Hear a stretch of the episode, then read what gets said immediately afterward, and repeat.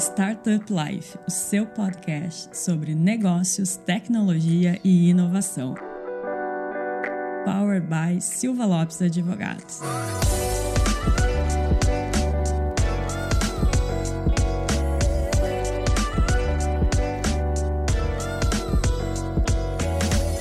Galera, eu sou a Cristiane Serra e esse é mais um episódio do seu podcast Startup Life. E hoje a gente vai conversar sobre um fenômeno que vem ocorrendo não só com o ecossistema de tecnologia e inovação, mas também com os outros setores da nossa economia que estão querendo adentrar ao ecossistema de tecnologia e inovação, sobretudo no mercado financeiro. Sim, no fim das contas, está todo mundo querendo ser uma fintech. E para conversar sobre isso, a gente recebe hoje a Marília, da Cashway. Marília, seja muito bem-vinda. Oi, bom dia, prazer. Obrigada pelo convite, primeiramente, né? Eu me chamo Marília, eu sou advogada e DPO aqui na Cashway. Cashway é uma tech fin. A gente trabalha com core bancário, diretamente com as fintechs. Vamos lá, então.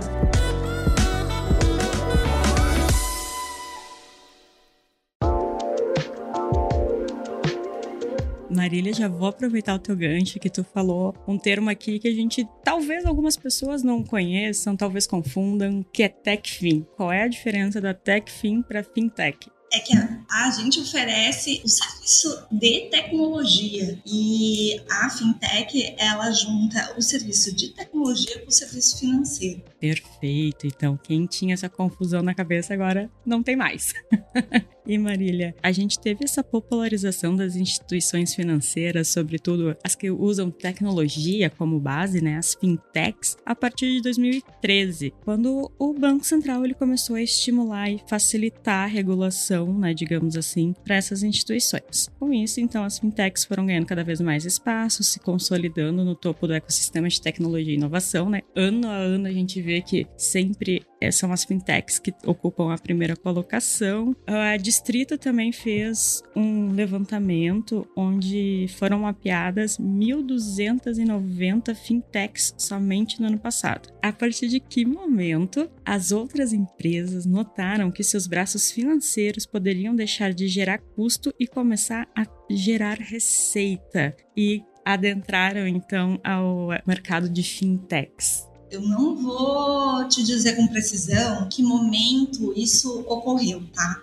Porém, o que levou a isso foi a questão dos custos com custos muito caros e tendo a, a legislação evoluindo e, e aprimorando, é, gerando uma competitividade no mercado financeiro, fez com que as empresas conseguissem ter o, o seu próprio giro de recursos financeiros e independente de um banco, vamos usar esse nome, né? Assim, de um banco tradicional, vamos dizer assim, né? Sim. Apesar de que muitos utilizam o banco tradicional para liquidação, porém as transações muitas vezes eles conseguem fazer com um custo muito mais baixo se eles tiverem a tecnologia. E daí a gente vê empresas como Magazine Luiza, a no varejo ainda falando a Renner, né? Aqui, aqui no sul é bastante forte, né? Evoluindo para ter um, não só aquela coisa que eles já ofereciam, assim, de ter um cartão próprio, um cartão de crédito próprio,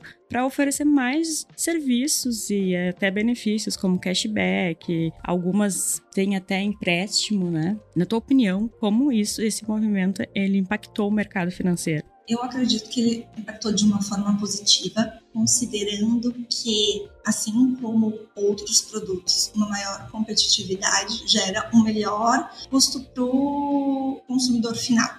E o objetivo das fintechs é, é, realmente isso, é trazer essa competitividade do mercado financeiro em que todos os níveis e classes sociais tenham acesso aos recursos financeiros que podem ser oferecidos no mercado hoje. Existem várias empresas que trabalham em prol disso realmente, tá? A Cashway é uma empresa que ela quer democratizar os serviços financeiros e isso ajuda bastante as fintechs nesse sentido, né? Então é, é isso. Existem várias fintechs que elas trazem essa possibilidade para as pessoas que não teriam condições, por exemplo, de abrir uma conta num banco tradicional. Eu, na minha opinião, é o maior benefício que as fintechs trazem, né? Essa desburocratização, essa inclusão até social, né? Porque se a gente pega Brasil, América Latina, a gente tem um volume muito grande de pessoas desbancarizadas. E se a gente pega antes do boom das fintechs, esse número era muito maior, né? Exato. Inclusive, até tem algumas fintechs que fornecem empréstimos. Hoje, quando tu mencionas a questão da burocratização, realmente, pegar um empréstimo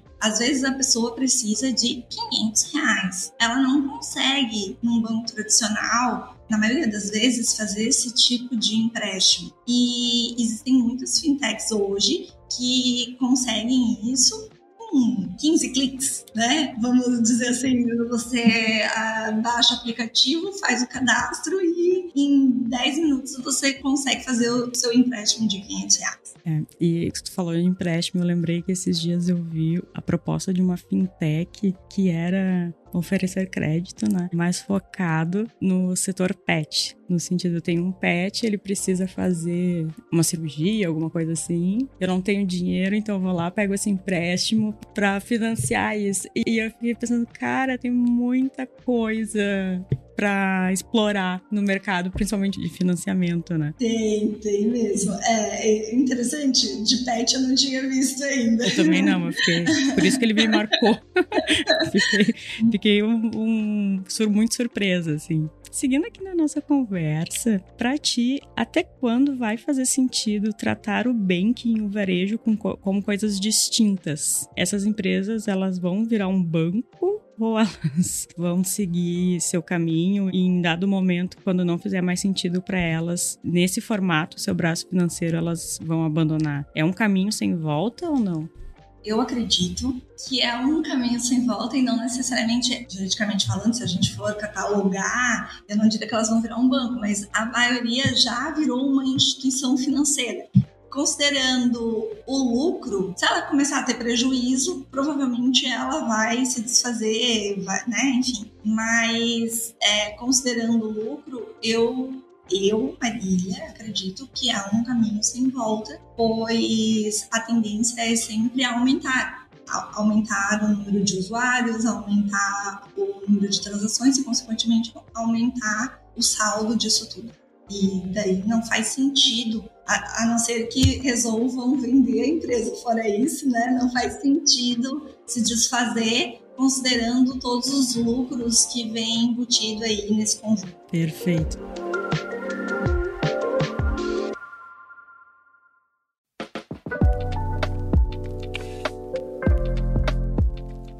Quais são os desafios nesse movimento e também para o setor, né? De ter empresas então que seriam de outra área adentrando. Aliás, eu queria aproveitar, Marília, e já complementar essa pergunta, trazendo a pergunta que está norteando aqui, né, a nossa conversa. Por que todo mundo quer ser uma fintech? porque todo mundo quer ser uma fintech, eu não, eu não vou saber te responder, mas.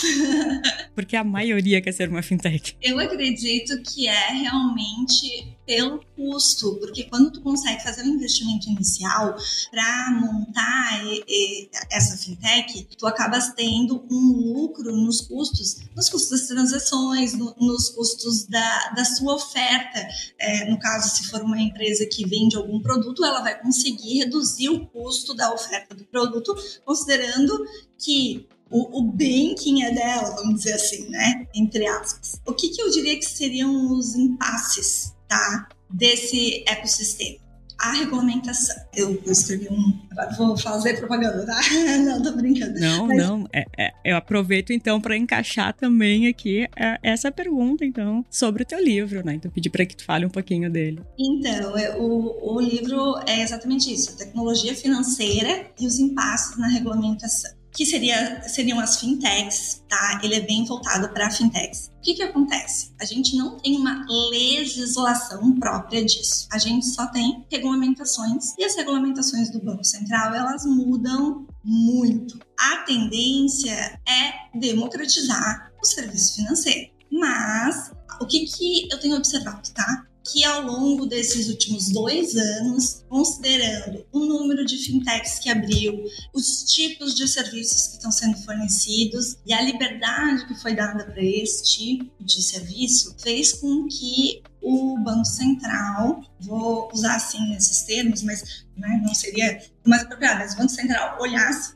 de uma outra forma essa ideia da democratização. Eu acho que foi visto que estão usando de forma talvez inadequada em alguns casos a liberdade que foi dada para esse tipo de serviço. Agora, o Banco Central está ajustando para que não fique de uma forma tão ampla, mas que te, continue ainda tendo acessos, mas não fique de uma forma de tão ampla que qualquer um possa ter um, um banco digital, vamos dizer assim. Porque existem regras e essas regras têm, têm que ser seguidas, e eu acho que a gente tem que ter um norte daquilo que a gente vai fazer. E eu acho que é isso que as novas regulamentações têm vindo para ajustar exatamente isso, sabe? Você tem condições de ter uma fintech, você não vai prejudicar outras pessoas, porque a, a questão é essa também, né? Você não pode dar acesso aos serviços financeiros a pessoas que não tinham acesso e prejudicá-las ela de alguma forma que não contribua, né? Então, eu acho que é mais nesse sentido.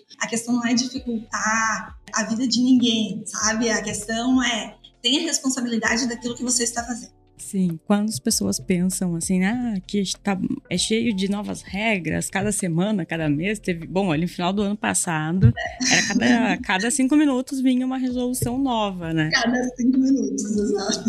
E muita gente reclamava, dizendo que está dificultando, mas é, é, na verdade, é muito sobre que ótica que, que você está entendendo isso, né? Está vendo isso, porque, como tu disse, no fim das contas, é para trazer mais segurança para todo mundo inclusive para o empreendedor. Exatamente. Eu, como advogada é, e de PO aqui, às vezes o que, que eu noto é quando a gente conversa com as pessoas e, e tenta entender algumas questões de algumas empresas, né? Eles estão preocupados em ganhar dinheiro, mas muitas vezes não estão preocupados com a segurança, porque é, é, um conjunto de coisas, né? Uma coisa que eu, Marília, como advogada, me preocupo muito é a questão da privacidade. E daí a gente entra numa parte que já tem uma legislação, porém ela está se adequando às regulamentações nesse nicho de mercado mas a privacidade, a segurança das transações, falando em fraudes, em questões de tecnologia também, alinhada com o direito, isso tudo, às vezes a gente vê que as pessoas não sabem que precisa realmente, porque é um risco e o teu negócio que pode estar dando super certo, pode dar super errado por uma questão que podia ter sido preventiva lá na frente. Com certeza. E Marília, falando ainda um pouco sobre as regulamentações esse também é um movimento bastante interessante do, do Banco Central, principalmente, né? De mostrar uma agilidade em criar essas resoluções, essa regulamentação e também se adaptar, como tu disse, né? Então a gente fala, a gente brinca que ah, cada dia vem uma resolução nova, mas o Banco Central está demonstrando que ele está atento, que ele quer realmente no sentido de deixar tudo seguro, como tu disse. E isso é um movimento bastante interessante, né? Uma coisa até que talvez muitos não esperassem que a gente tivesse essa agilidade no Brasil, né? Exato. Sabe que eu sou da opinião que se existisse uma legislação específica para isso, ela seria desatualizada todos os dias. E Sim. por isso faz todo sentido as regulamentações. Às vezes a gente fica um pouco desconfortável pela questão de elas alterarem, às, às vezes bruscamente tão rápido, porém ela eu, eu diria que ela está na velocidade usando um termo assim, bem, né, na velocidade da luz,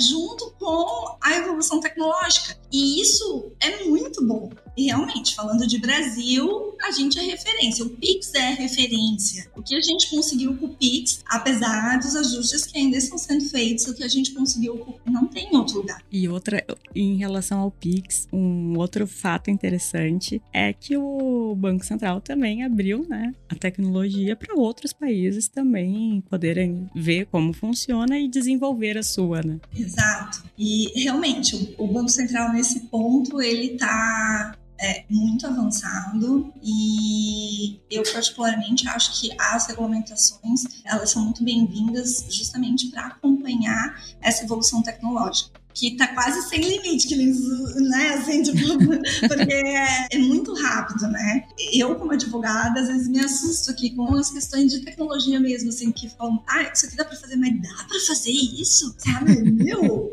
E realmente a rapidez que conseguem transformar as coisas, né? Então eu acho que o Banco Central ele tem acompanhado isso de uma forma muito positiva. Claro que quando a gente fala juridicamente, existem vários entraves em relação a ele, mas eu acredito, pelo que eu tenho visto, que ele está tentando é, melhorar, né? É, essa é a palavra, é melhorar. E que fique bom para todos, né? E Marília, o que, que ainda precisa melhorar, na tua opinião? Então,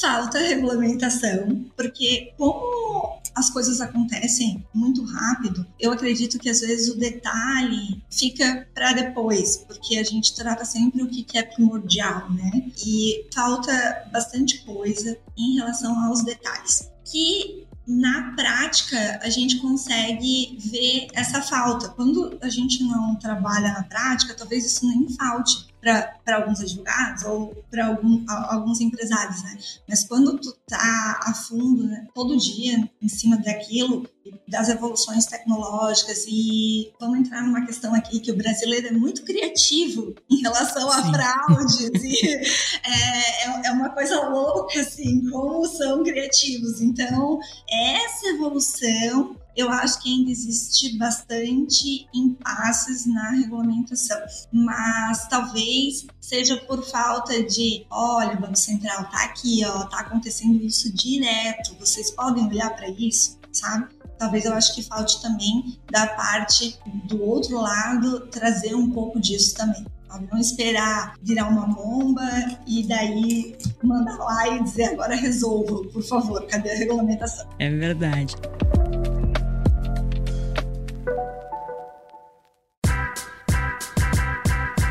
E Marília, então vamos fazer. A gente comentou aqui um pouquinho sobre o teu livro, mas vamos fazer a devida referência a ele, né? O livro que a Marília escreveu se chama Tecnologia Financeira e os Impasses na Regulamentação. Então contam para o pessoal um pouco mais do teu livro, como faz para encontrar. Agora é o momento do jabá. Ah, tá.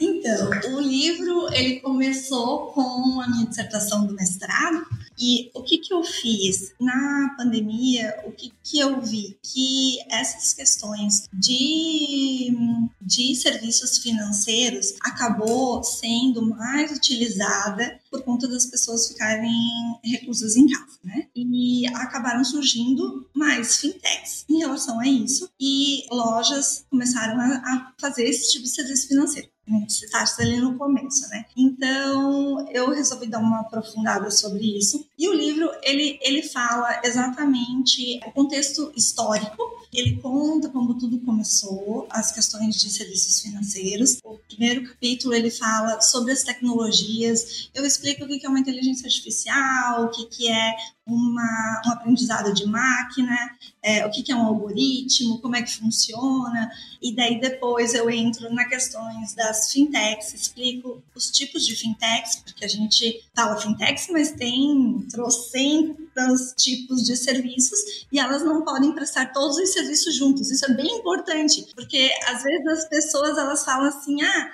tem uma fintech, tem um banco, tem tudo. Não, não tem tudo. Tá? Uma fintech normalmente ela é de um nicho específico, né? Ela vai prestar um serviço específico, às vezes dois, três, mas nunca mais que isso, assim. Ela não vai ser um banking completo. Inclusive, a gente tem um episódio sobre tipos de fintech. Então, após terminar esse, esse episódio aqui, nossos ouvintes podem procurar aqui na, na nossa lista e ouvi-lo. Ah, legal! Então, pronto. Então, escutem lá, porque são vários tipos de fintech, é bem legal. E daí, na última parte, eu falo sobre as regulamentações. O que, que é interessante e que no começo eu recebi muitas críticas, tipo, como é que você vai falar de regulamentação se o Banco Central muda a regulamentação toda semana, sabe? Mas qual foi o ponto que eu peguei para isso? Aonde tudo começou e a partir da onde começa a mudar? Porque para tu entender como é que tá a regulamentação agora, tu tem que entender como é que ela começou, porque senão vai faltar conteúdo aí, sabe? De de entendimento mesmo de como funciona o Banco Central nesse sentido, nas escolhas dele, enfim. E eu coloco essa regulamentação de como começou e para onde vai. E daí para onde vai, quando tu chega para onde vai, tu pode abrir o site do Banco Central e olhar, se quiser, né? é, e olhar para onde está indo. Enfim. Então é mais nesse sentido. Ele é voltado qualquer qualquer pessoa, né? Mas a ideia é tanto os operadores do direito quanto esses pequenos empresários que querem abrir uma fintech entendam todas as possibilidades que existem e tudo o que pode trazer de bom e de ruim. Né? Porque a gente não pode dizer que é uma maravilha, que é bom, porque não, porque muita gente acaba que não dá certo, às vezes por má administração, às vezes pelo negócio, enfim, né? Cada caso é um caso, mas é mais nesse sentido. O livro ele pode ser encontrado no site da EMAS Editora ou da Um Livro, que tem daí todos, né? Ah, isso é, um, é, uma coisa bem interessante. Agora, os livros eles são impressos por demanda. Então, tu compra ele impresso e entregue. Sim. Sabe? Até pouco tempo eram feitos tiragens, né? Isso. Mil cópias, cem cópias, se vendia tudo e daí depois se renegociava com as editoras para uma nova impressão. Isso, e, a, e, as editoras ficavam às vezes com, com aquele monte de livro, né, lá, as, as lojas, enfim, né? Agora não, é tudo sob demanda, sabe? É interessante também esse movimento. é bem interessante. Eu sabia que existia sim, só não sabia que já era uma coisa tão utilizada. Hoje em dia eles utilizam bastante dessa forma, até por questões de do meio ambiente em si, né? Para que que tu vai imprimir 100 livros se tu só vai vender 50, vamos dizer assim, né? Enfim. Então fica a recomendação para os nossos ouvintes, procurem o livro da Marília, aqui no escritório a gente já leu e, e super recomenda. E Marília, agora para a gente se encaminhar para o final da nossa conversa, o que, que a gente pode esperar para esse ano e para um futuro médio a longo prazo para o ecossistema de tecnologia e inovação, focado, é claro, no mercado de fintechs? Eu acredito que ele vai crescer, não da mesma forma que no ano passado, por exemplo. Tá? Eu acho que as pessoas agora estão ficando um pouco mais cautelosas em relação aos riscos por conta de o mercado financeiro estar tá se acomodando, tá se ajeitando, né? Assim, se acomodando. Tem todas as questões políticas em cima disso, enfim. Sim, mas... a gente passou aí por alguns períodos de maior instabilidade, pandemia, própria guerra na Ucrânia, a mudança de governo que sempre traz né, um receio, uma instabilidade. Sim, exato. Então, eu acredito que esse ano vai ser um ano um pouquinho mais de cautela, mas não que não cresça, porque eu já tenho visto algumas movimentações e realmente tem sido feito principalmente aquisições, né, de fintechs menores por fintechs maiores, enfim, os próprios bancos tradicionais, instituições financeiras tradicionais estão fazendo aquisições de fintech para utilização da tecnologia, né? Elas estão se modernizando, né? Então, e montando suas próprias fintechs também então tem, tem bastante coisa movimentando, mas eu acredito que 2023 será um ano de um pouquinho mais de cautela. Quando acabar o ano, a gente vai te consultar de novo para ver se acertou ou não. se eu acertei ou não. brincadeira, brincadeira, que a gente não, não faz essas cobranças.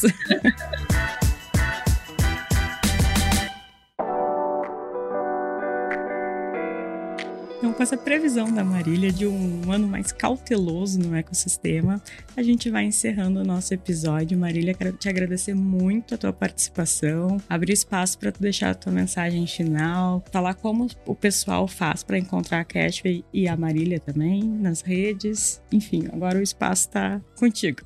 Tá bom. É, bom, eu, eu que agradeço, tá? Muito obrigada pelo convite. É Marília R. Vieira tá, o meu Instagram, se alguém quiser. Eu, eu, eu, publico um monte de besteira, mas eu publico bastante coisa sobre as resoluções e, e sobre o que está acontecendo ali em relação ao mercado financeiro. Algumas coisas eu, eu, publico também, que eu acho interessante. A Cashway, ela fica em Florianópolis, tá? Em Santa Catarina. A gente fica no, no prédio da Square, aqui na SC401. O site da Cashway é cashway.io, tá? E assim, ó, quem quiser conhecer e entrar em contato, por favor, fiquem à vontade.